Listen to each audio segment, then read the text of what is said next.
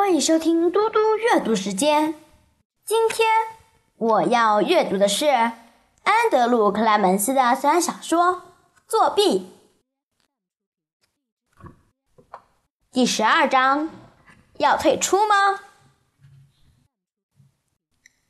现在已经有一个大人被拖下水，这让娜塔莉觉得放心一些。佐伊看起来并不像疯的那个章法。另外一个令人振奋的是，克莱顿老师喜欢他的书。娜塔莉觉得他可以再度提笔写作了。在那一周之内，他每天晚上花两个小时写作，而且星期六和星期天的下午都在用功。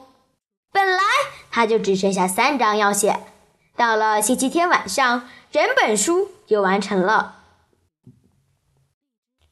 星期一早上坐车进城时，他妈妈说：“娜娜，这个周末我们相处的时间不多，你好像看起来很累，是不是功课变多了？还是那只是我胡想的？”娜塔莉笑着说：“对呀，功课变多了，不过我还创作了一些东西，所以才这么忙。是语文课的创作吗？”娜塔莉停顿了一下，然后说：“嗯，算是啦。有时候我觉得你们的语文老师有些过头了。他人是很好，给你的评语实在很棒。不过呢，小孩子不需要时时刻刻都在用功。对不起，你们学校参观日那天我没法去，不然就可以和他见面谈谈。我有点想打电话给他。”请他偶尔放松一下。娜塔莉摇摇头：“不是啦，妈，不是你想的那种。我写的东西大部分是，是我自己想写的。”他妈妈笑了：“哦，我很高兴你喜欢写作，不过你还是应该找找时间多休息啊。而且，如果你有时间，可以去陪我买东西。”或者偶尔去看个电影，那也很好呀。娜塔莉对妈妈笑了笑，她说：“对不起，妈，下周末就不会这么忙了，我保证。”星期一下午，出版社团在语文教室聚会时，娜塔莉把最后的稿子一份给佐伊，一份给克莱顿老师。他有些害羞地说：“我写完了，你们要读一读，看看这个结局好了吗？”佐伊握紧了这张纸，然后说：“我实在等不及了。”克莱顿老师笑着说：“我也是，娜塔莉，我相信一定很棒。”他们星期二早上再度碰面时。每个人都认为这个结局很完美，书已经完成，该是送去出版社的时候了。既然稿子准备好了，佐伊还是全速进行他的计划。在星期二下午的语文课后，佐伊交给克莱顿老师一个大的黄色信封。克莱顿老师在空闲时拆开信封。里面有一张佐伊打好字的信，另外还有一个小信封。克莱顿老师拆开小信封后，猛吸了一口气，那里面装的是五百美元现金。克莱顿老师开始读佐伊的信：“亲爱的克莱顿老师，首先别被另外那个信封吓到了，我知道那是一大笔钱，不过……”那是我生日和过年存下来的红包钱，我想怎么用就可以怎么用。那 真的是我自己的，所以不必担心。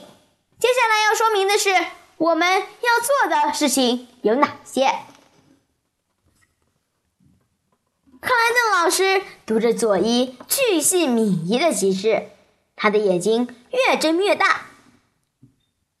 克莱顿老师在看信的第二页时。阿彻校长刚好经过语文教室门口，他停下来走进教室。劳拉，他叫了一声。克莱顿老师猛地抬头，看到是校长，赶紧把左一的信翻面盖住那个装钱的信封。阿彻校长看起来有些担心：“你还好吧？”“还还 还好。”克莱顿老师结结巴巴地说：“哦，没事，我很好。我只是我在准备最后一堂课。”阿彻校长笑笑说：“哦，不好意思，吓到你了。你看起来好像看到鬼一样。”克莱顿老师不太自然地笑出声，而且音调有些高。“看到鬼？哦，没有啦，我只是有些累，没什么。”我很好，真的很好。哦，好，那就好。阿彻校长正要转身离开，又停了一下，开口说：“哦，我是要来和你说，这周我们要找个时间谈谈教学观摩的事。我会给你的信箱里发一份通知，好吗？”克莱顿老师点点头：“好的，校长。”